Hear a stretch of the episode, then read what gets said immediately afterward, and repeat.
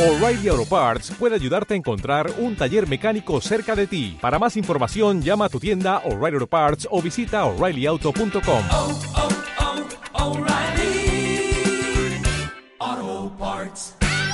Podés tener mil excusas o podés tener mil soluciones. Esa la buscas vos. La vida no es fácil. Si vos la querés hacer fácil, ¿Es posible aprender a ser productivo para acercarte a tus metas? ¿Cómo hacen los que hacen? ¿Qué hábitos y rutinas mantienen? Neurociencia, productividad, automotivación. Aquí comienza The Habit Designer, el podcast. Soy el doctor Gabriel Brenner, médico psiquiatra especializado en productividad y regulación emocional, y entrevisto a los mejores de diferentes disciplinas para deconstruir sus tácticas, estrategias y habilidades. Hola, nos volvemos a encontrar. Aplicando la teoría de la mente, vos estás tratando de inferir mis intenciones y yo las tuyas. ¿Te acordás que en el episodio de Lucas Croxato hablamos especialmente de la flexibilidad mental o cognitiva? Con el invitado de hoy vamos a hablar de algo que pareciera exactamente lo contrario, aunque no lo es, la rigidez o inflexibilidad cognitiva, es decir, la perseverancia. Esta es la primera parte de la entrevista a Sami Halfón, el único argentino que corrió maratones en los siete continentes, incluyendo por supuesto la Antártida. Él es un especialista en desarrollar hábitos. El tema central de esta primera parte es la resistencia. Cómo generar hábitos, habituarse al sufrimiento y desarrollar sistemas para poder perseverar y persistir. ¿Vos creés que el deporte es una metáfora para la vida? Yo creo que sí. Y Sami tiene varios ejemplos de ello. Ten en cuenta que la habilidad de resistencia se activa cuando experimentamos alguna forma de sufrimiento que nos impulsa a parar. Quédate, porque al final de la entrevista te voy a contar qué son los hábitos y vamos a hablar de cuántos se demoran en generarse. ¿Serán 21 días? ¿Qué es lo que vas a escuchar? ¿Cómo hizo para empezar a correr maratones en el año 2005 cuando tenía 36 años y 110 kilos de peso? Te va a contar lo que hace para tolerar el sufrimiento, la importancia de los sistemas, cómo define metas y objetivos y qué hace para motivarse. Te va a explicar qué son las excusas y cómo afrontarlas, y algunas estrategias acerca de cómo sobrepasar los límites propios. Él es el primer argentino en haber completado carreras en los siete continentes y además los seis majors, que son las maratones más importantes del mundo, Nueva York, Boston, Chicago, Berlín, Londres y Tokio. Empezó a correr hace 12 años y ya lleva corridas 36 carreras de 42 kilómetros, las llamadas maratones. Su esposa también es corredora de fondo. Él es abogado de profesión, buscador incansable de nuevas metas, así se define, e hincha de Atlanta. Te cuento que en marzo de este año, en la Antártida, en la base argentina Almirante Brown, haciendo menos 15 grados, nevando, junto a otras cuatro personas, se metió al agua helada, 0 grados, a punto de congelarse. Yo me pregunto, ¿cómo hizo para tolerar ese frío? Y él va a tratar de explicarlo, con su estilo sistemático, metódico y muy práctico. Ahora, concentra tus sentidos, activa tus funciones ejecutivas, elimina las interferencias y empecé a escuchar esta espectacular entrevista.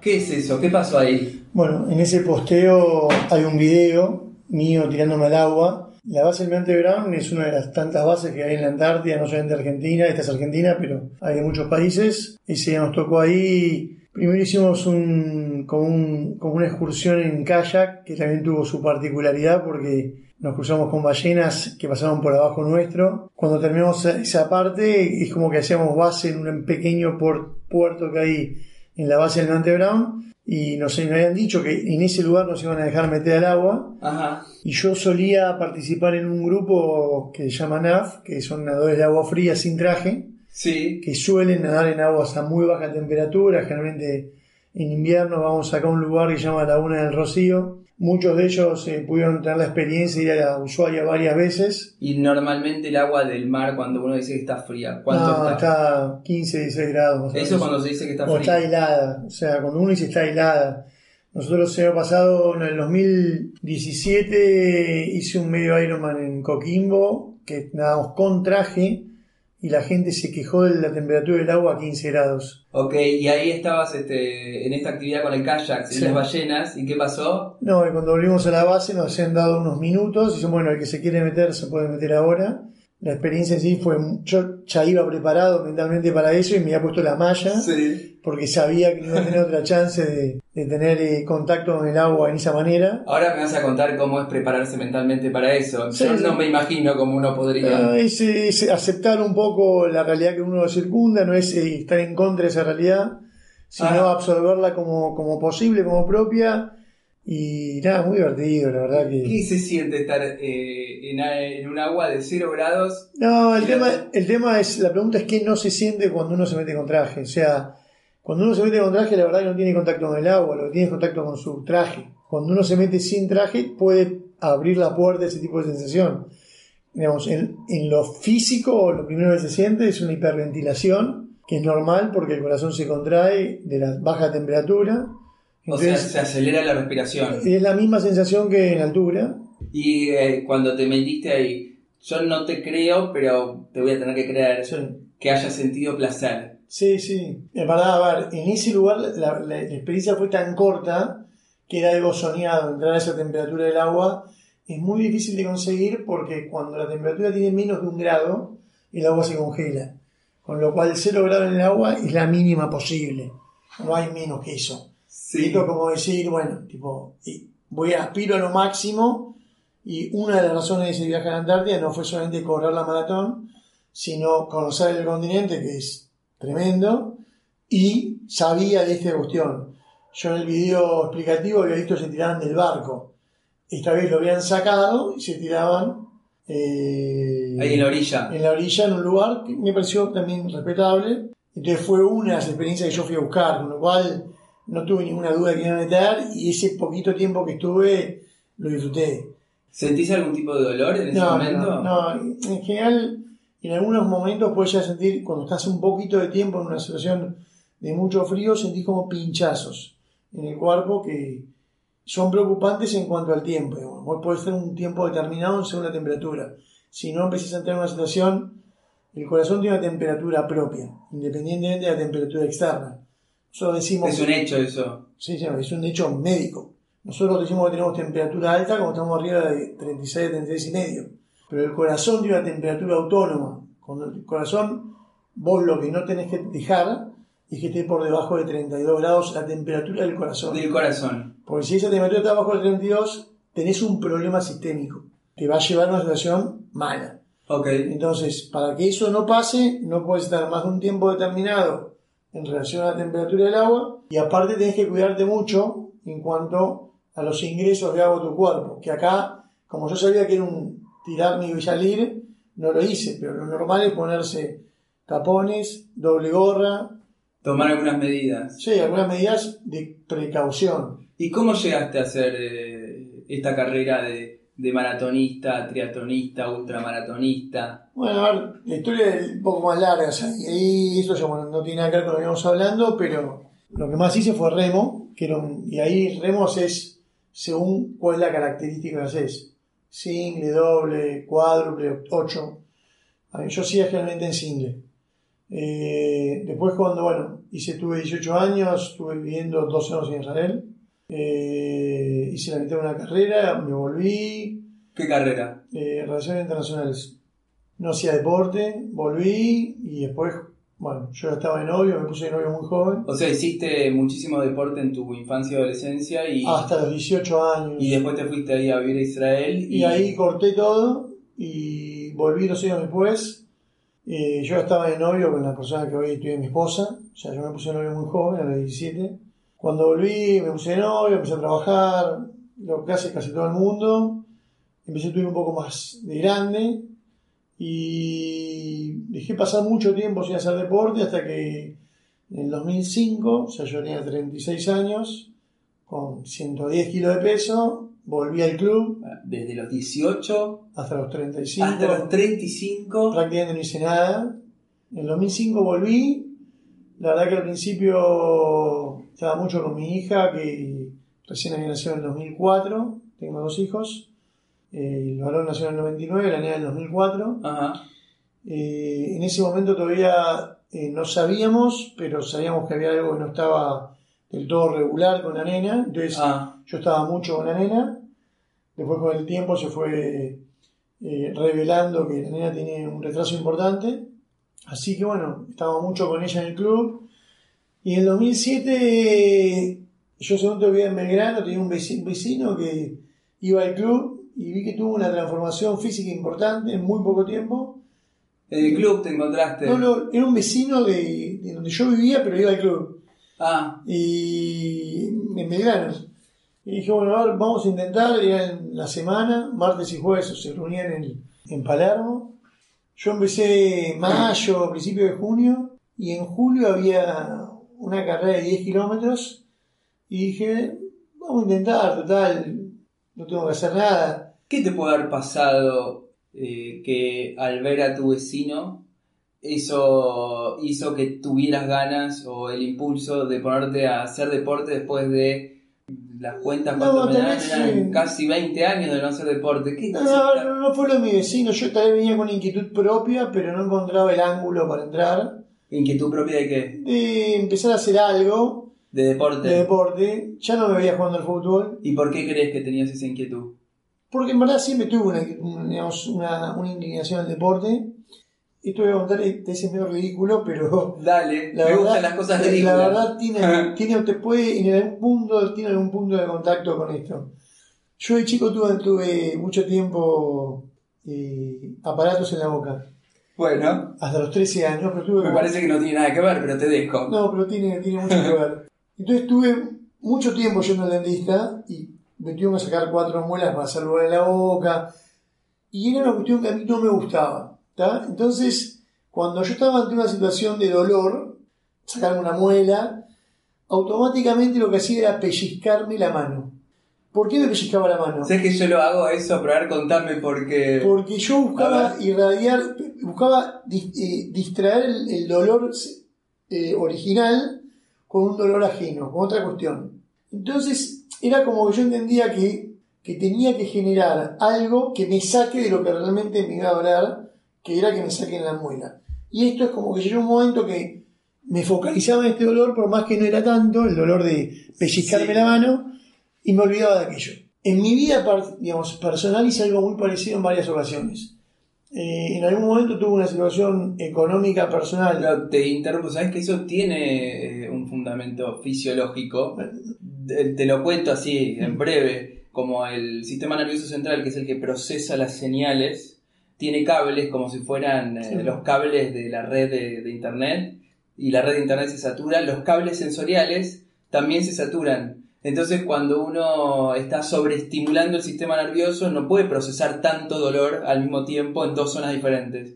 Por eso hay otra técnica, por ejemplo, viste, cuando esto que hacemos intuitivamente con los chicos que se lastiman y les frotamos la piel, esa técnica tiene que ver con eso, con saturar el sistema nervioso. Así que ya intuitivamente tenías una curiosidad acerca de cómo hackear, cómo manipular tu cuerpo. No solamente mi cuerpo, sino también mi cabeza. Porque, Tu cabeza. Sí, porque que después sirvió para todo lo que vino después. También me pasó años después, en la época que yo no hacía deporte, una de las razones también por la cual no podía ni siquiera pensarlo, era porque yo tuve una situación económica en algún momento muy mala.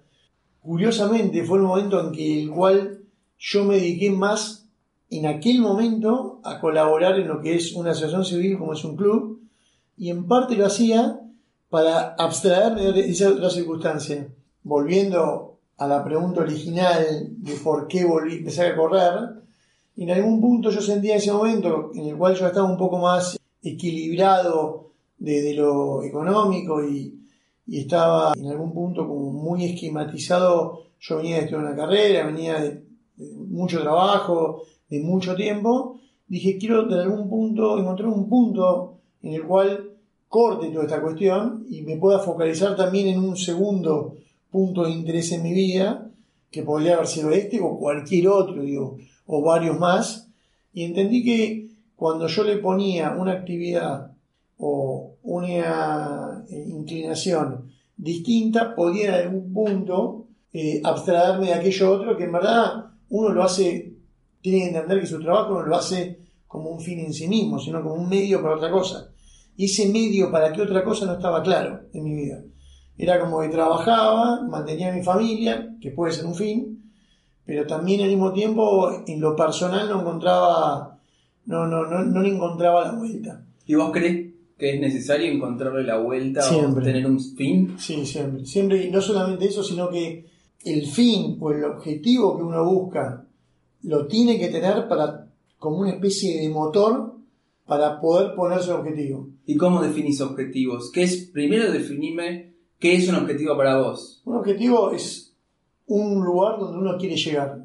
¿tá? Así de simple. Es así de simple. Donde uno quiere llegar, razones hay miles. Pueden ser cualquiera. Todas son válidas. Porque la que es válida para uno puede no ser válida para otro, pero para esa persona esa razón es la que le pone en movimiento.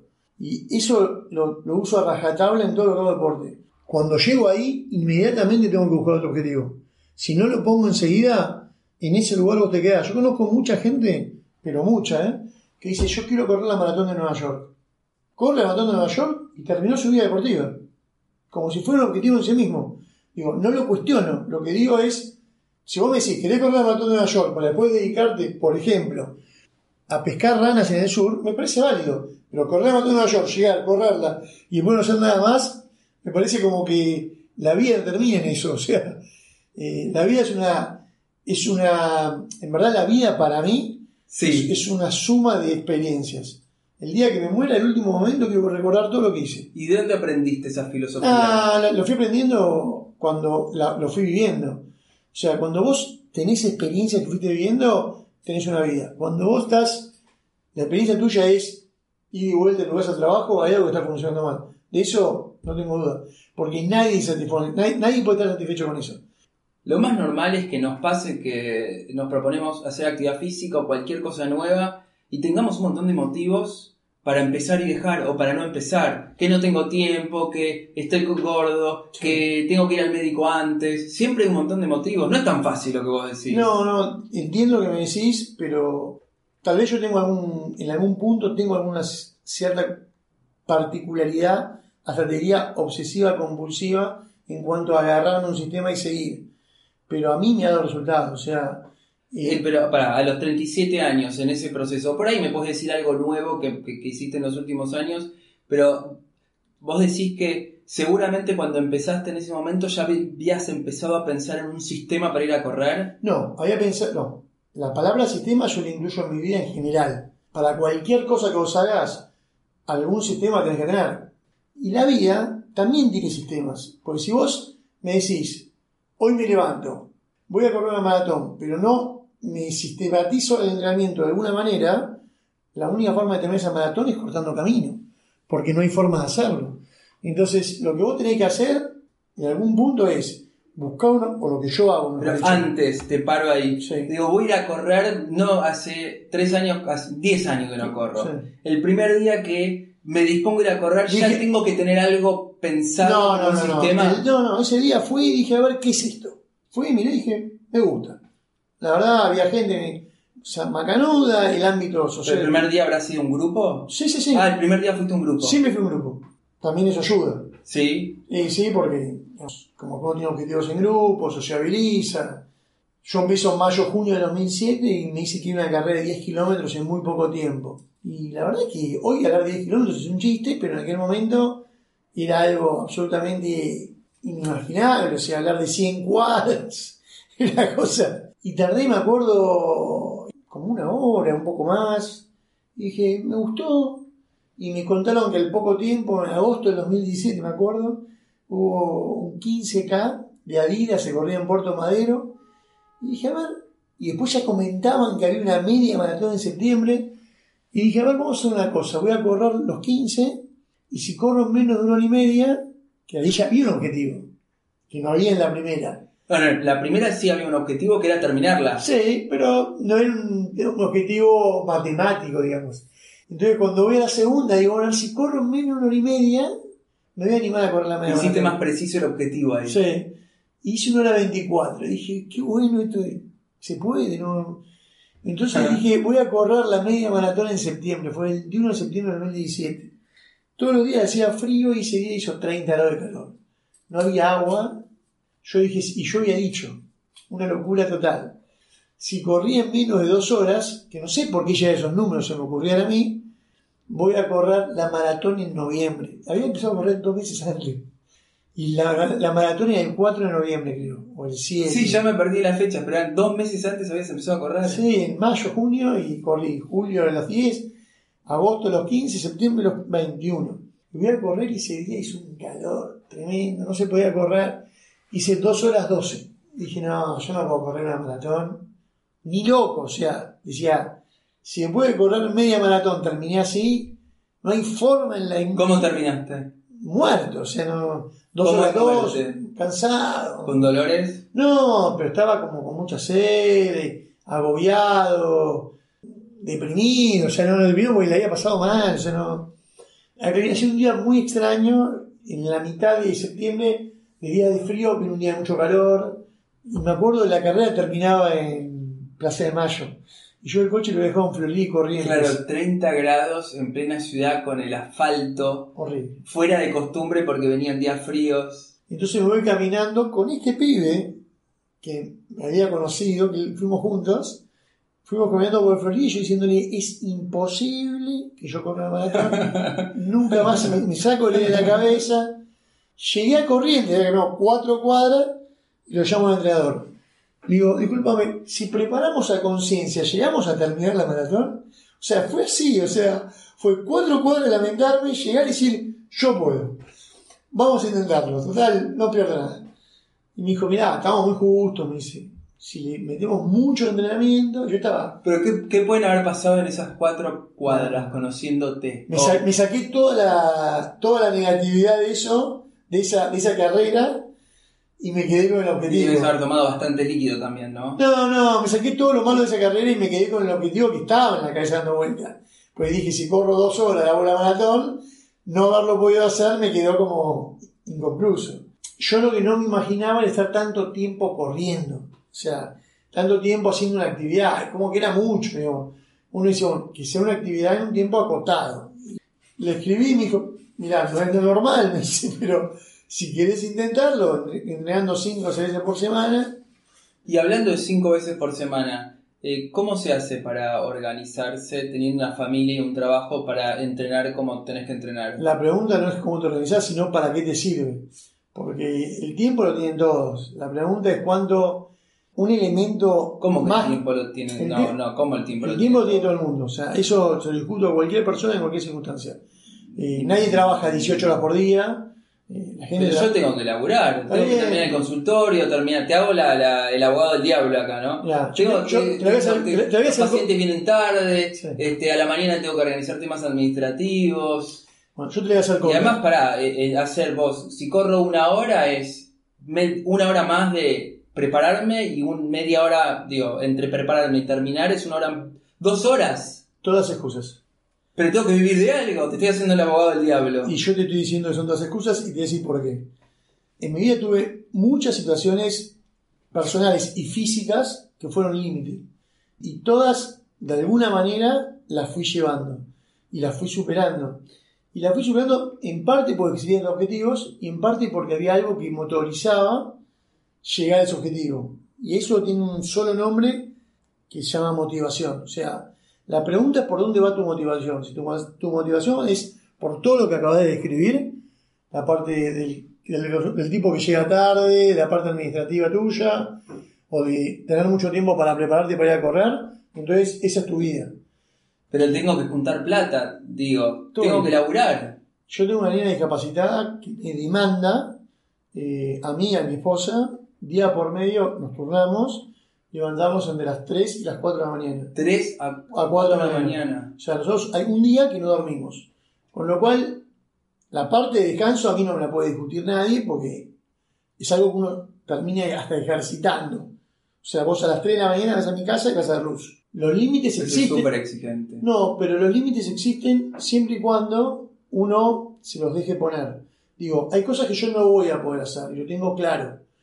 Pero tengo claro que eh, con motivación hay muchas cosas que hija te atendía para mí es una motivación. Eh, hay muchas cosas que se pueden hacer. Y tengo que buscar el límite. Si no busco el límite, ver cuáles puedo y cuáles no, nunca voy a llegar a nada. porque siempre está en la zona de confort. Ponele que me dice alguien que trabaja en un puesto comercial que puede manejar sus tiempos, pero me dice, no, mira, no puede ir a correr porque mi jefe quiere que todos los miércoles a las 7, 8 de la mañana esté en barracas. Hay gente que corre a las 5 de la mañana, a las 8 de la mañana está en barracas y a qué hora sale. Ahora que sale, hacerte el tiempo, come un poco más tarde. Hay mucha gente que hace actividad al mediodía. Vos en el microcentro, ves gente yendo a los gimnasios al mediodía. Podés tener mil excusas o podés tener mil soluciones. Esa la buscas vos. La vida no es fácil. Si vos la querés hacer fácil, y el deporte tampoco, pero la pregunta es la recompensa. Que es el objetivo cumplido? ¿Es el camino por llegar a ese objetivo? Y bueno, cuando vos te das cuenta, cuando vos haces eh, salir de la zona de confort Sí. y, y vas a. En el atletismo lo que hablamos es de la- del umbral aeróbico, que es cuando el corazón tiene algo que se llama VO2 máximo. Cuánto volumen en sangre puede oxigenar. Y eso tiene un límite, que vos, la única manera de mejorarlo es ejercitando el músculo por excelencia, que es el corazón. La gente no entiende que el corazón es un músculo.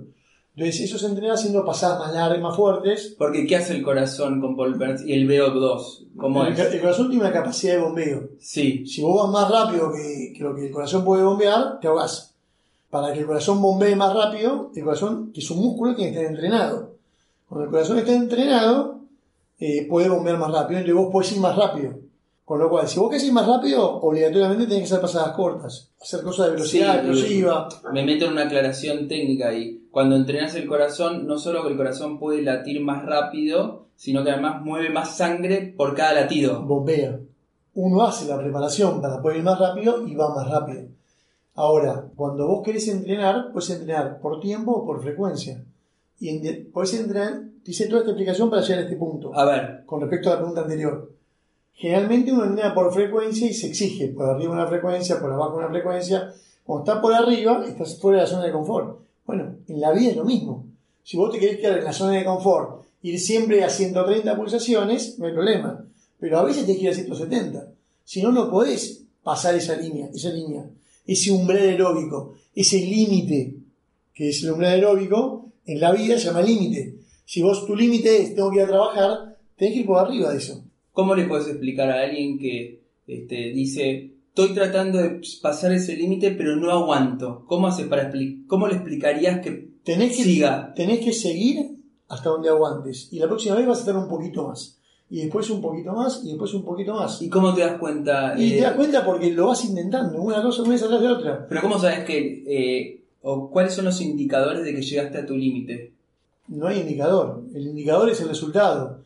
En lo, deportivo yo tuve, como todos, una curva de Gauss. Fui más rápido, ahora voy más lento. Reconvertí mi objetivo. Entonces mi límite de velocidad está superado, pero mi límite de objetivo no. Invento otro más. Entonces sigo en movimiento. Cuando yo empecé a entrenar, mi entrenador y toda la gente que corría conmigo me decía que correr maratón se corría una por año. Que si no era muy loco. Aparte es muy peligroso. Si vos tomás mi promedio, más o menos, solo de maratones, tengo más o menos 3 por año. Tuve años que corrí 5, otros que corrí 2, pero el promedio es 3. Ahora, ¿cómo pude violentar ese, ese, ese límite fáctico que me ponía la gente que tenía alrededor? Ese límite fáctico lo pude violentar aprendiendo de otra gente que ya lo había violentado. Entonces, en aquel momento existía un blog, una locura, pero en verdad de ahí saqué muchas de mis cosas, que se llama elkilómetro.com, que estuvo, ahora creo que está de vuelta online, pero ya no tiene movimiento porque Facebook lo, lo reemplazó en un punto, en el cual eran todas personas que hacían este tipo de actividad. Kilómetro.com. Sí, ¿Y qué pasó a Facebook, a un eh, Facebook de kilómetro.com? Existe, ¿O- existe pero no, no tiene mucho movimiento, pero porque todos entramos ahí y escribimos nuestras experiencias ahí. Y yo conocí gente ahí que corrió 100 maratones, 50 maratones, gente que hablaba de los medios, gente que hablaba de los continentes, gente que decía que quería hacer de su vida. Entonces, cuando vos ves que alguien lo hizo, por más que el que tengas al lado diga que no se puede, decís, pero este lo hizo. O sea, no es que es imposible, será imposible para vos. Eh, este chico con el que digo, me marcó el camino de por lo menos intentar, me decía, disculpame, pero estás haciendo está loco, bueno, fenómeno. Él no corre hace 11 años, sus hijas deben tener 11 años más de ser feliz, pero yo fui feliz con lo que hice. Y, y él dejó de correr, o sea, no, eh, muy rápidamente. ¿Y tenés algún tipo de autodiálogo que te haces programado para eh, No, cuando eh. estás llegando al límite? No, lo que sí tenemos en, en el lado de frío, a veces cuando estamos mucho tiempo, especialmente en invierno, eh, vamos haciendo cuentas a ver si la, la- la cuenta nos da bien. Porque cuando uno empieza a, a- a dudar en los números que en cuentas simples, algo está mal. ¿Qué es una cuenta simple? 2 más 2. Puede ser que empieces a dudar en un 2 más 2. Me puedo quedar pensando, pero eso es en agua fría. Pero si me quedo pensando, algo está mal. Entonces, Es eh, como una medida de seguridad. es una medida de seguridad. Y eh, cuando te pregunto, a ver si lo puedo usar yo, ponele que estoy nadando en la pileta y este, digo, quiero parar, quiero parar, quiero parar, pero sé que puedo seguir, No, pero sí. quiero parar. ¿Qué hago? ¿Pero me puedo decir algo? ¿Cómo hago? No, el- el- muchas veces la gente dice que para pegarle a la, a la punta de la montaña hay que apuntar al águila que está arriba, o sea, más arriba que la montaña. Tal vez tenés que hacer un objetivo que sea más largo del que vos normalmente puedas cumplir para llegar lo más cerca posible de ese objetivo. Ajá. O sea, como, como un objetivo de, de- de apunte, aunque no llegues a ese objetivo. Vos decís que si me voy a... Si vas a ganar 2.000, ponete 5.000. Y te vas a ganar 2.500. O te vas a ganar 3.500. ¿Y cómo hago para evitar la frustración que significa no haber cumplido ese objetivo? Saber que estás en un proceso. Porque vos no competís con nadie. O ¿Qué significa un proceso? en un proceso en el cual disfrutaste de los 3.500 metros, fuiste un poquito más que la última vez y que eso sigue estando vigente como un objetivo a cumplir. Entonces eso te sigue motorizando a poder llegar. El objetivo incumplido puede ser una frustración o puede seguir siendo un objetivo incumplido. Por lo cual hay que cumplirlo. Yo tengo un objetivo que sé que nunca voy a cumplir. O sea, estoy 98% seguro de no ¿Cuál es? Pero sigue estando en la cartera. O sea, es correr una carrera que se llama Espartatlón. Que es una carrera de 246 kilómetros La leí, sí. en 36 horas. La verdad que la saqué de ese, de ese lugar ¿Ese es en Grecia? en Grecia. Se corre de Esparta a Atenas. De Atenas a Esparta. Y el premio llegar ¿De corrido eso? ¿Dormir? es de corrido, pero vos puedes parar. O sea, pero la realidad es que ¿Pero hay gente que le hace de corrido? sí, sí, en general todos lo hacen de corrido, pero van parando a comer.